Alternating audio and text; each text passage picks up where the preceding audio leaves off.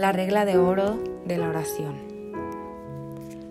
Durante los tres años y medio que los discípulos de Jesús caminaron con su Maestro, hubo al menos dos asuntos espirituales importantes que ellos no entendieron por completo. Uno, como indicamos anteriormente, fue la oración. Por eso los discípulos le pidieron a Jesús que les enseñara a orar. El otro es la fe. La ley de la fe.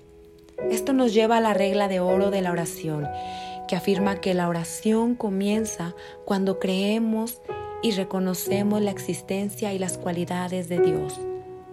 La ley de la fe establece que no podemos creer en algo si no tenemos la certeza de que aquello existe. En consecuencia, no podemos creer en Dios si no sabemos que Él es real. La escritura aclara al respecto que sin fe es imposible agradar a Dios, porque es necesario que el que se acerca a Dios crea que le hay y que es galardonador de los que le buscan. Hebreos 11:6. Cuando oramos, estamos afirmando nuestra creencia de que Dios es real y está disponible para nosotros aquí ahora. Por medio de la fe creemos en la existencia de Dios y en la realidad de las cosas invisibles. Así a través de la oración nosotros afirmamos nuestra creencia, ya que si Él no existiera, no habría razón para orar. Por lo tanto, el origen de nuestras oraciones es Dios.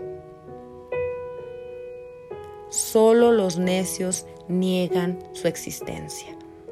Eso nos dice en Salmo 14.1. Pero Dios no espera que alguien crea en lo que no conoce. Nosotros creemos en Dios porque Él existe y se nos ha revelado. Todo entre Dios y el hombre comienza con el conocimiento de Dios. Jesús dijo, Vosotros, pues, oraréis así. Padre nuestro que estás en los cielos, santificado sea tu nombre. Mateo 6:9. En otras versiones de la Biblia, la palabra santificado se traduce como santo, sagrado u honrado comenzamos a recibir la revelación de la oración cuando afirmamos o reconocemos la santidad de Dios y le damos honra, porque Él es digno de recibir nuestra adoración. No podemos simplemente entrar a su presencia e inmediatamente darle nuestra lista de peticiones. No deberíamos presentar ninguna petición ante el trono de Dios a menos que primero reconozcamos su existencia y lo honremos por lo que Él es. De acuerdo con la regla de oro de la oración, debemos reconocer al Señor como Dios Todopoderoso, Santo, Padre Eterno, Rey de Reyes, Señor de Señores y el gran yo soy.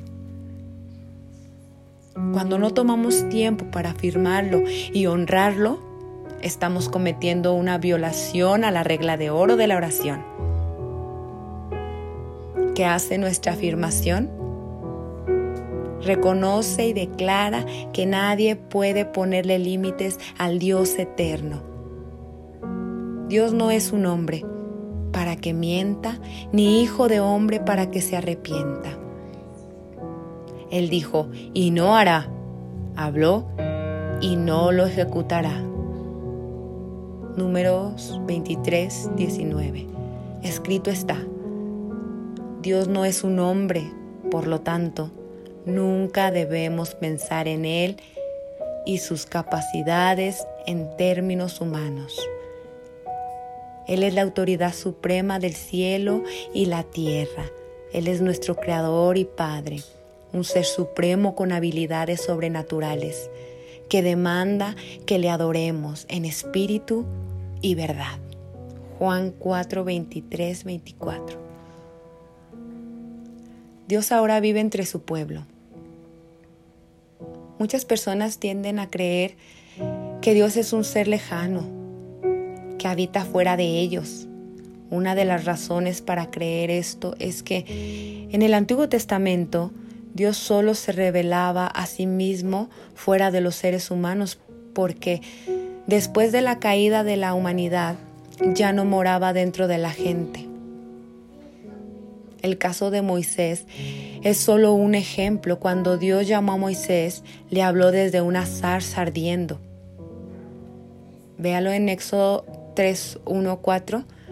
Luego cuando Moisés le pidió a Dios ver su gloria, él solo pudo ver su espalda. Pese a lo extraordinaria que pudo haber sido esta experiencia, Moisés nunca tuvo la revelación de Dios habitando dentro de él. Hoy en día, muchos cristianos siguen creyendo que Dios está lejos de su alcance. Pero la relación del hombre con el Padre cambió después de la muerte y resurrección de Jesús y el regalo del Espíritu Santo. La buena noticia es que Dios ahora vive en nosotros por medio de su Santo Espíritu. Este fue uno de los propósitos de la obra de Cristo en la cruz. Aunque Moisés nunca tuvo la revelación de que Dios vivía en él, pudo hablar con Dios como un amigo. ¿Cuánto más podemos conocer al Señor como nuestro amigo a través del Espíritu? Recuerde que cuando Jesús murió, el velo del templo que separaba a Dios del hombre se rasgó en dos.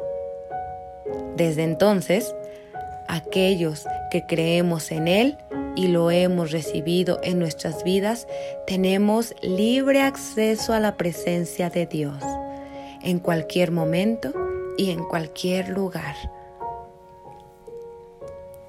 Pensamiento. Cuando oramos, afirmamos que Dios está vivo y que está con nosotros y en nosotros.